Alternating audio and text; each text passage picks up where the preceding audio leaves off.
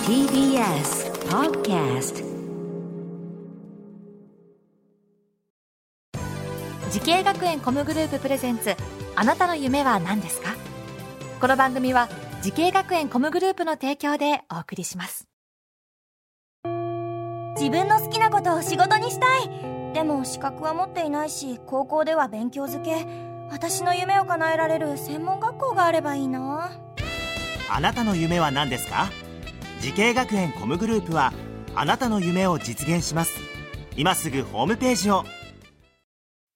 時系学園コムグループプレゼンツあなたのあなたのあなたの夢は何ですかこんばんは今夜の担当は浜谷健二ですこのプログラムは毎回人生で大きな夢を追いかけている夢追い人を紹介していますあなたの夢は何ですか今日の夢追い人はこの方ですこんばんは、えー、フリーランスでギターをやらせてもらってます桐明光平ですよろしくお願いしますよろしくお願いしますギターミュージシャンということで、はいえーフリーランスなんですねフリーランスでああフリーでやられてるということで、えーなんかこれまで共演したアーティストさんとか教えていただけたら、えっとですね共演させてもらったアーティストさんはですね、えー、加藤ミリアさんですとかクリスタル K さおおんですとかダパンプさんとかあらもうビッグネームばかりじゃないです かそうですね珍しいですよあのパッと上げた3方とも私が名前知ってるっ ていうはあのですい相当音楽疎いんで相当もうビッグネームですよプロのミュージシャンになって何年ぐらいなんですかプロのミュージシャンになって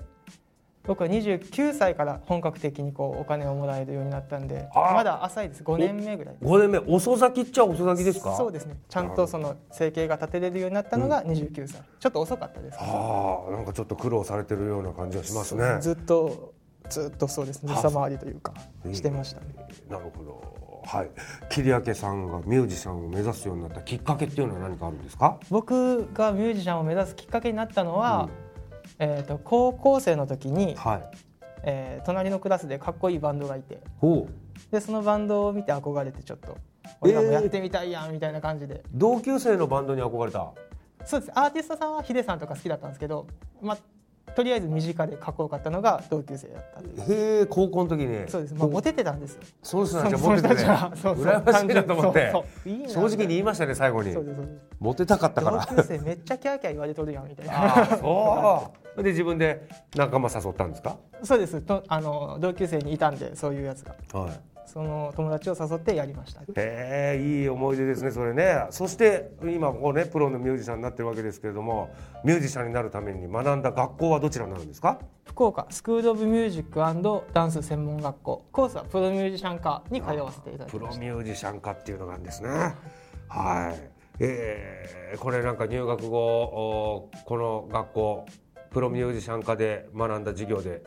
思い出に残ってるものとかありますか。思い出に残っているものはバンドアンサンブルの授業がやっぱ僕は思い出に残ってまして、うんうん。で今僕がここでちょっと教えさせてもらってるんですけどもあ、僕そうなんですか。そうですあ、先生も先生今もここ講師もやらせてもらっててでなるほど。で今僕が受け持たせてもらってる授業がバンドアンサンブルなんですよバンドアンサンブルっていう授業はどんなことをされるんですか。えーっと各コースベーステクニックベースコースからドラムコースボーカルで各学科からやってきてうん一つの音楽を演奏しようよっていうなるほどアンサンブルをするクラスですねあーボーカルコースとかギターコースとかのいろんなそうですところで学んでた生徒さんをガッと集めてバンドを作ると。はいそうですああ、もう二つの目線をそ経うですね験してるわけじゃないですかは。どうダブりますでよねすか。どういう気持ちですか。だから学生が弾けない気持ちとかもすごく分かったりとはかいそう緊張するよねとかも分かりますしなんで教え方はなるだけこう学生目線というかうん当時自分がうわああ言われてきつかったなとかいうことはあんまりやらずにこううん自分なりのエッセンスを交えて教えたりだとかっていうのは心がけたりしてますけどうーん、なるほど。なんか生徒さんっていうのはレベル高いですか。自分が学生の時とか。いや高いです僕は学生言うても僕高校の3年生はで楽器を始めたんで、はいはい完全初心者で入ったんですよい。なるほど。なんで F のコードを抑えれないぐらいで入ってきたんで もう、もうそれはもう処方の処方もでき ないぐらいの。そうですそうですなんで今の学生の方が僕の学生の時より100倍前です100倍前100倍前です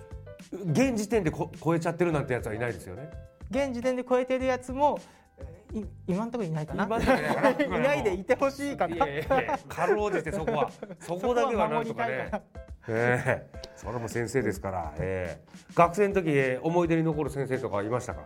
思い出に残る先生はですね、僕一回体験入学といって、はいあの土日に開催されているチャレンジキャンパスみたいなのがあるんですけど、うんうんそれに行かせてもらってそこで担当してくれた西本先生っ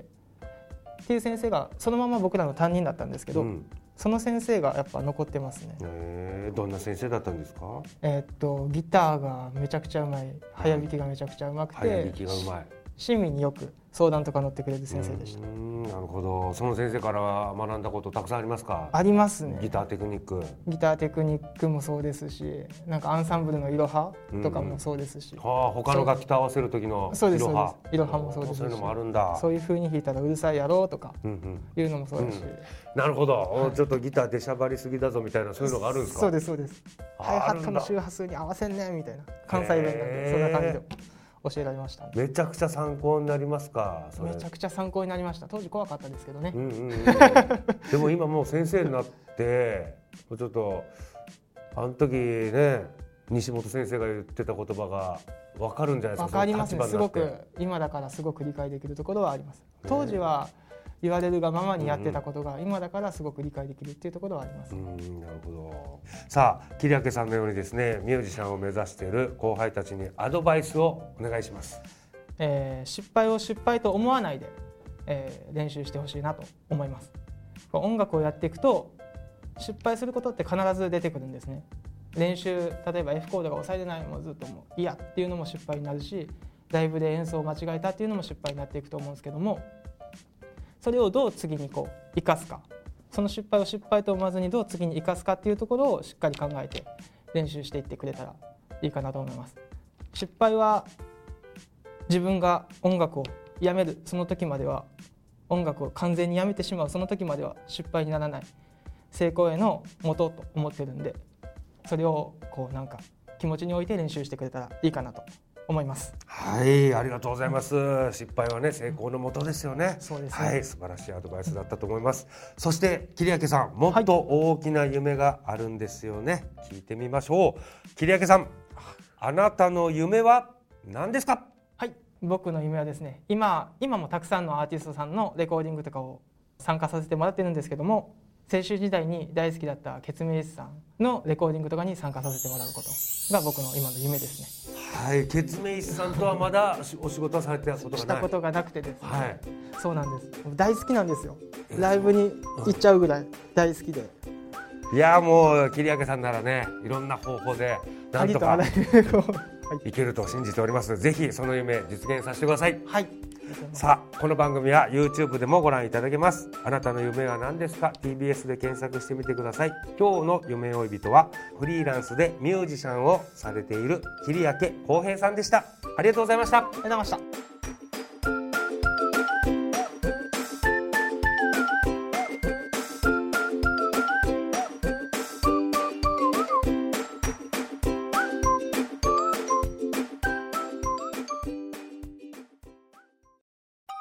動物園や水族館で働きたいゲームクリエイターになりたい何歳になって人々を感動させ